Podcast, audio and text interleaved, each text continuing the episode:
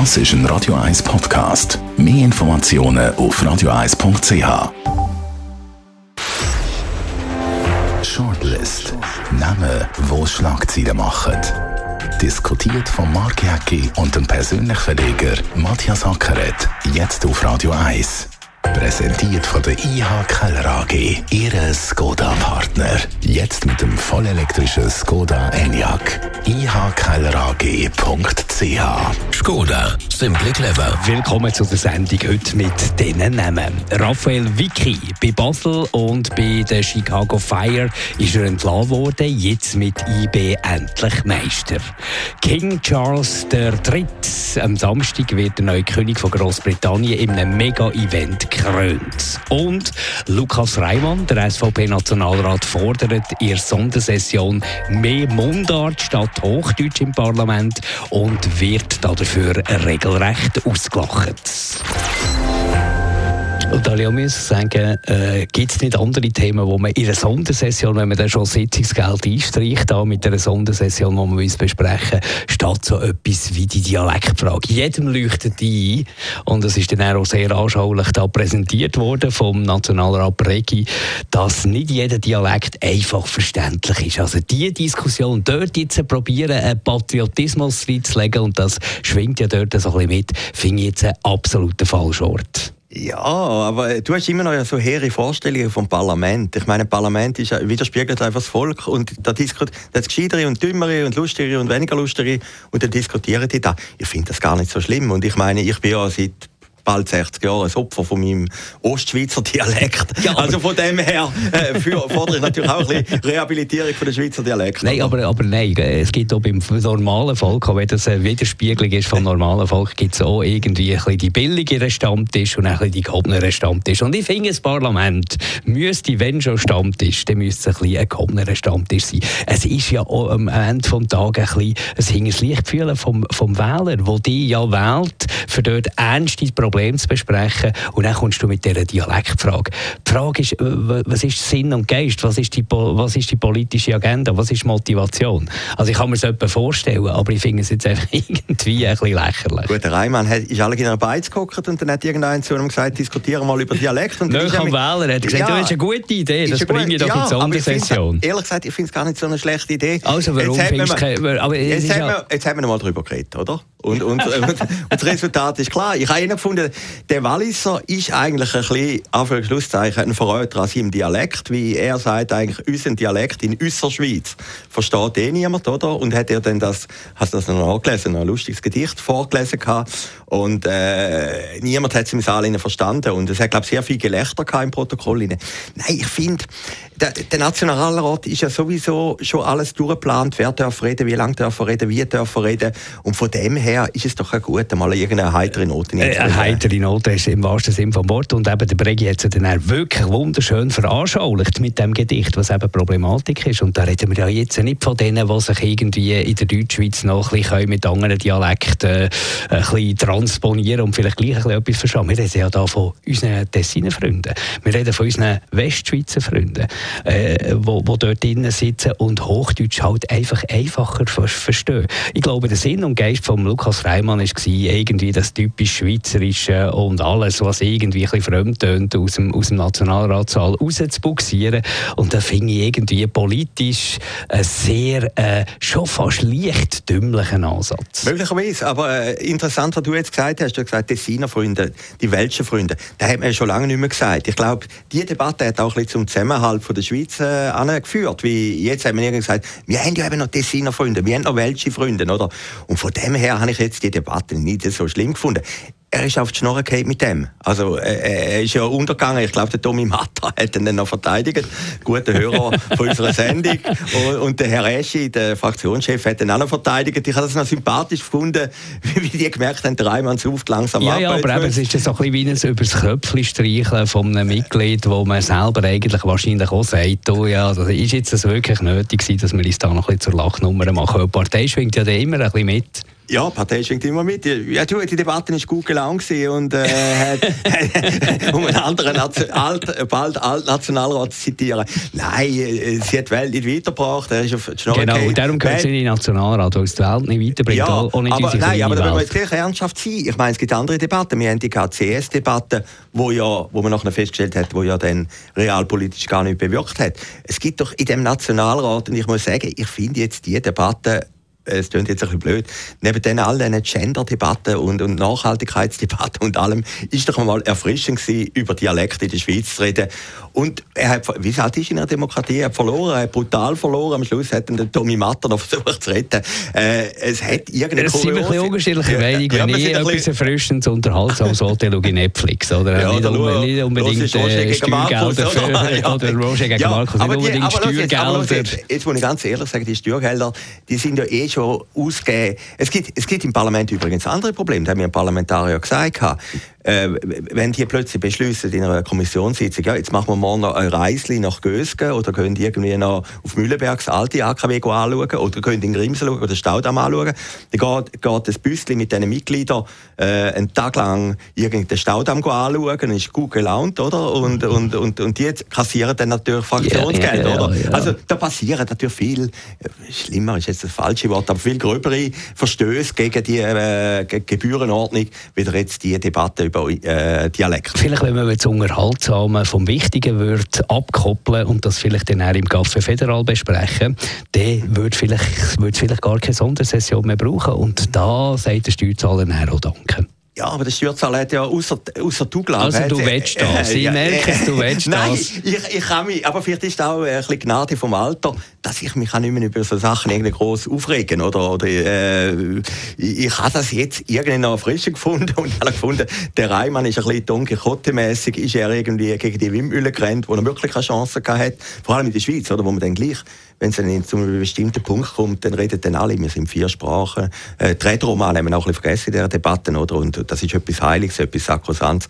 Und, und da hat er einfach keine Chance. Und ich habe jetzt einfach noch witzig gefunden, wie er das versucht hat, argumentativ mit letzter Kraft zu verteidigen. Also gut, man kann vielleicht als Traubflasche für den Lukas Reimann sagen, wenn er Hochdeutsch redet, es tönt fast wie Dialekt. Also von dem her einfach weiter ja, so. Das Problem ist, auf Hochdeutsch versteht ihn einfach niemand. King Charles III. am Samstag wird der König von Großbritannien in einem Mega-Event gekrönt. Und das ist immer so, eigentlich keine Bedeutung, außer symbolische Bedeutung, aber die ganze Welt diskutiert mit. Man sieht Programm, man, man diskutiert über Kronjuwelen, man über, äh, diskutiert über Traditionen und was anders wird werden. Also auch schon im Vorfeld ein grosses Event und manchmal hat man fast das Gefühl, man ist froh für so solche äh, Kleckser, Farbtupfer im ganzen News-Alltag. Etwas, das nicht wahnsinnig schlimm ist, äh, nicht wahnsinnige Auswirkungen hat, aber auch gleich irgendwo durch einen wieder ein bisschen eint. Ah, da freut mich jetzt, dass der puritanische Mark äh, plötzlich die Stellung hat. Ich meine, die Königsmesse in England die ist noch ein bisschen teurer als die Dialektdebatte im äh, Nationalrat. Also, das kostet ja Millionen von Steuergeldern zahle ich nicht. Ja, das zahlen wir nicht, das zahlen die armen Engländer. Aber ich muss sagen, Engländerinnen und Engländer muss man sagen, aber ich, ich muss sagen, ich finde das großartig, oder? Die englische Monarchie, wie die alles überlebt hat, alle Stürme. Und in der ARD ist eine ganz gute Dokumentation über den Charles. Also, mir ist der Typ irgendwie noch sympathisch, wie der sich einfach in dieser schwierigen Position jetzt auch emanzipiert hat. Äh, äh, irgendwo durch von dem Ruf, den er vorher hatte. Ich meine, der hätte ja etwa 70 Jahre lang müssen warten, bis er König wird. Dann hätte er noch müssen Angst haben, dass er seinen Sohn irgendwie ablöst, weil er irgendwie populärer ist. Aber, aber England ist halt ein Erbfolge und, und er wird es jetzt halt. Und, und ich glaube, er wird auch ein guter König werden. Wir zwei lesen ein bisschen zu wenig Gala, weil wir ein bisschen wenig beim Coiffeur sind, vielleicht ein bisschen zu wenig für, für, für gewisse Leute. Aber so, was ich im Rand habe mitbekommen habe, so eine besondere Rolle spielt natürlich auch die Camilla. Also dort eigentlich quasi von der Ehebrecher oder der, der vom Ruf her eine Ehe auseinandergebracht hat und jetzt plötzlich gleich als ernst genommene äh, Königsgattin. Also muss ich jetzt sagen, da, da bin ich jetzt ein bisschen äh, vorbereitet auf die Sendung haben, ich bin nicht Gallerleser, ich bin Bunte-Leser. Ah, Entschuldigung. Und, und äh, ich habe das immer ein bisschen verfolgt, das Königshaus, weil mich so Machtfragen haben mich immer interessiert. Und ja, es ist aber interessant, sie ist ja völlig die absolute Unperson gewesen, immer im Schatten gestanden von der Lady Di, oder? Sie ist eigentlich die Frau gewesen, wo, wo Charles die Lady Di ausbüchst hat. Und, und die hat sich jetzt irgendwie durch den Lauf der Zeit hat sie sich etabliert und ich glaube, bei den Engländerinnen und Engländern ist, ist, sie nicht, ist sie nicht unbeliebt. Wie, sie ist doch irgendwie völlig pragmatisch sehbar. Ich habe es dort gesehen, wo sie in, in äh, Berlin sind. Also er, er, er hat irgendeine Würde, die er ausstrahlt, wenn er durch die Straße durchläuft, aber man hat nicht das Gefühl, er ist mehr als die anderen Leute. Und ich glaube, das ist dem, dem König Charles irgendwie noch gut gelungen. Und im Vergleich das finde ich auch noch interessant zu der Queen. Bei der Queen hat man nie gewusst, was für eine Meinung das sie hat. Vielleicht hat sie gar keine gehabt, oder? Aber sie hat nie eine Meinung gehabt und ist einfach über allem gestanden. Und der Charles ist natürlich eben in diesen 70 Jahren, wo er sich zu allem geäußert hat, hat er mal gesagt, er rede mit Pflanzen. Und dann haben sich alle lustig gemacht über, das war ein Tampon und weiß Gott was. er ist ja die absolut transparenteste Persönlichkeit, oder? Und, und jetzt weiß man auch ein bisschen politisch, was er denkt, oder? Er ist ja eher ein bisschen ein, sag jetzt mal, ein grün Liberaler. Und, und von dem her äh, tritt er natürlich das das Erbe ganz anders da, wie der, das Queen antreten hat in den 50er Jahren. Ist natürlich eine völlig andere Zeit und er natürlich ein bisschen auch, äh, ich jetzt auch dem nicht nachtreten, aber ein bisschen ein Übergangskönig, also so lange auf dem Thron sitzen wie seine Mutter wird er sicher nicht. Ja, das weiß er auch, aber er hat natürlich immer Zeit gehabt, sich zu vorbereiten auf die Stellung. Mir ist vor allem in den Sinn gekommen, und da bin ich natürlich im Tele Zürich immer dankbar, ich bin mal zwei Tage mit dem Charles unterwegs gewesen der Adolf, ja, vorher ja, ja, den Witz machen, der Prinz Charles oder König Charles nein. wahrscheinlich einer von den weniger Mächtigen, die du nein, noch nicht kennst. Nein, nein, nein, nein, ich habe ihn nicht kennengelernt. Der Adolf Ogi hat ihn ja dann auf Kandersteg gebracht und ich weiss noch, wir sind dort in einem Bauernhof in Bernbiet, so ein nebliger Tag gewesen. Und, und dann hat, es ist so ein Jodlerchor gekommen und der Ogi hat dann so mitgejodelt und der Charles ist irgendwie daneben gestanden. Und mein Trick war immer im Tele, Tele Zürich, dass ich jedem gesagt habe, wie fühlen sie sich, oder? Und mhm. beim Kohl ist da gegangen, Kohl hat gesagt, ja, ich sehe ja noch sie und so, bla, bla, bla. Und dann habe ich dann auch beim Charles da gesagt und hat dann irgendetwas gestammelt, äh, Sir, Prinz oder weiß Gott, how do you feel in Switzerland? Und dann hat mich der völlig, völlig entgeistert angeschaut. Und das ist meine Kurzbegegnung mit dem Charles. Ist ja klar, der Charles redet auch nicht mit einem VJ oder redet auch nicht mit einem, der unten dran ist. Also Vor allem das britisch-englisch. Das war ja, für ja, Charles ja. wahrscheinlich das gewesen, wie für äh, das Parlament, wie der Lukas Reimann ja, etwas nein, sagt. Schlimmer. der denkt, er kommt auch mit dem grossen Tele Zürich-Kleber und stellt ihm irgend so eine deppige Frage. Und dann, das ist aber noch schön in Kandersteg in dieser Kille, ist dann der Ogi und der Charles sind dann verschwunden eine halbe Stunde und sind in dieser Kille gesessen und der Pfarrer hat vorne irgendwie predigt und, und, und alle Journalisten sind draußen gestanden und dann denkt, über was redet die, oder? Ich weiß es heute noch nicht. Ja, vielleicht hat es noch einen Kristall gegeben vom Adolf Ogi. Hat sicher gegeben, ja, ja, ja, sicher. Ja. Also jetzt, äh, das klingt jetzt ein bisschen blöd, wenn ich sage, ich habe ja den letzten Kristall bekommen vom Ogi, der der Bundesrat war und ich weiss, der Charles hat den größeren bekommen. Raphael Wicki zum Schluss von unserer Sendung. Er ist ja als Trainer bei Basel entlassen worden, er bei der Chicago Fire ist er entlassen worden und jetzt hat es endlich geklappt, ohne dass mit dem Raphael Wicki seine Persönlichkeit, sein Trainertalent schmälern Aber ich glaube, mit dieser Mannschaft, wie sie jetzt da ist gestanden, die Berner, äh, wären auch wir als Coach wahrscheinlich noch Schweizer Meister geworden. Glaube ich eben nicht einmal. Ich meine, man sieht es jetzt für Bayern. Bayern hat ja die teuerste Mannschaft, die beste Mannschaft. Wenn es in irgendeinem Gefüge ihnen nicht klappt... Ja gut, äh, die spielen immer auch noch um einen Meister mit. Also ja, ja, klar, sie spielen aber, aber Champions League sind raus, Cups sind raus, äh, haben irgendwie Spannungen. Ich, ich glaube, ein Trainer ist schon irgendein Moderator und muss für die verschiedenen Typen, die verschiedenen Nationalitäten, Charakter zusammenbringen. Und, und irgendwie ist doch am wirklich zu gönnen. Also, ich kann nur im Fernsehen sehen. Von Herzen. Ist, von doch, Herzen. ist doch irgendwie einfach noch ein guter Typ, äh, unaufgeregt, äh, irgendwie bescheiden, Walliser.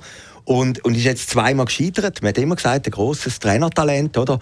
Und das ist doch jetzt gut, dass er das mit dem IB gemacht hat. Was ich noch spannend gefunden habe, es war kein Thema. Gewesen. Also IB Meister, ich weiss, du kommst aus Bern, ich weiß nicht, ob das ein grosses Thema ja, ist. In Bern, Bern wahrscheinlich schon. Ja, aber ist schon ein bisschen Freude, hat schon ein bisschen Freude gehabt, aber du, du hast absolut recht, die ganz grosse Euphorie. Wo Basel gehabt, oder Zürich letztes Jahr hat gefehlt. Hat, hat ein bisschen gefehlt und vor allem auch, äh, es ist halt so ein Serienmeister geworden. Genau, Nachdem, genau. ich kann mich noch erinnern, als ich in Schule bin, der ist IB das letzte Mal Schweizer Meister geworden. Und nachher irgendwie 35 Jahre lang nicht mehr, nicht mehr zustande gebracht. Näher dran zum Teil Teil und nie richtig etwas gemacht. Und ich muss mich erinnern, er nach diesen 35 Jahren, der Meistertitel, dort sind alle Dämme gebrochen. Mhm. Er hat aber auch die ganze Schweiz mitgemacht. Aber jetzt ist es schon so. Jetzt ist IB schon lange klar, dass die, wenn sie nicht alles falsch machen, dass die es wieder mal werden machen.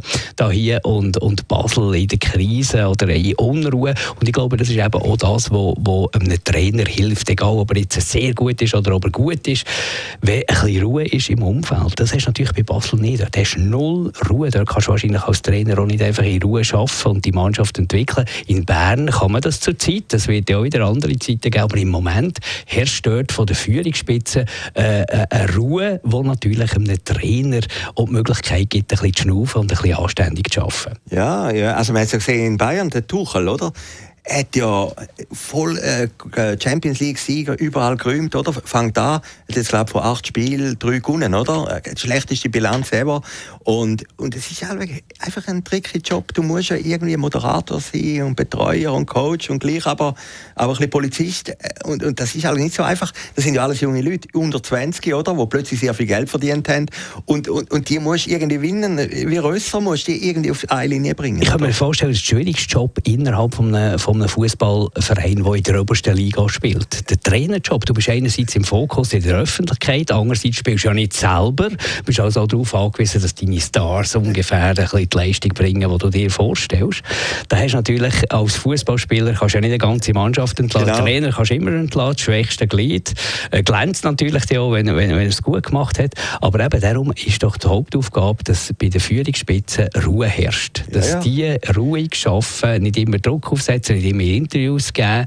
Das, das äh, ist, glaube ich, in, in, bei IB in Bern im Moment ein Paradebeispiel, ein Lehrbuchbeispiel, wie man so einen Club sollte führen sollte. Dann haben wir Basel, immer Unruhe. Dann haben wir Luzern, grosse Unruhe. Also es ist überall immer ein bisschen Techtelmechtel und in Bern hörst du nichts. Ja, und sie haben natürlich mit dem Ries auch einen guten Sponsor, da muss man sagen. Selbstverständlich. Oder am Schluss, ich weiss, auf was du nein, nein, nein, der Erfolg kommt von Zürich. Völlig zu Recht, selbstverständlich. Nein, nein, nein. Aber nein, überhaupt nicht. Die Pointe nicht wollen bringen. Weil die haben wir, glaub, wir machen die Sendung sieben Jahre und die haben wir schon, schon sieben Mal gebracht. Nein, aber, aber der Punkt ist ja, am Schluss geht es ja immer um Geld, oder? Da siehst du ja jetzt in Basel, äh, die haben grosse Defizite, oder? Und das gibt natürlich eine Nervosität. Da überlegst du, welche Spieler verkaufen und weiß Gott was.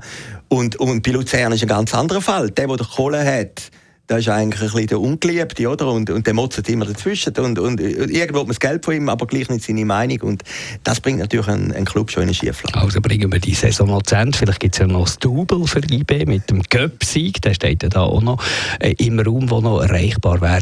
Und dann konzentrieren wir uns wieder auf die nächste Saison und vor allem auf die nächste Sendung. Die Shortlist wieder heute in einer Woche.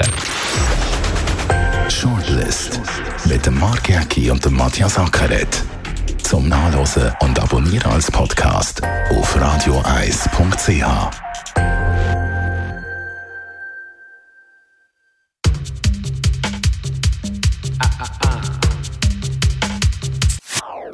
Das ist ein Radio 1 Podcast. Mehr Informationen auf radioeis.ch.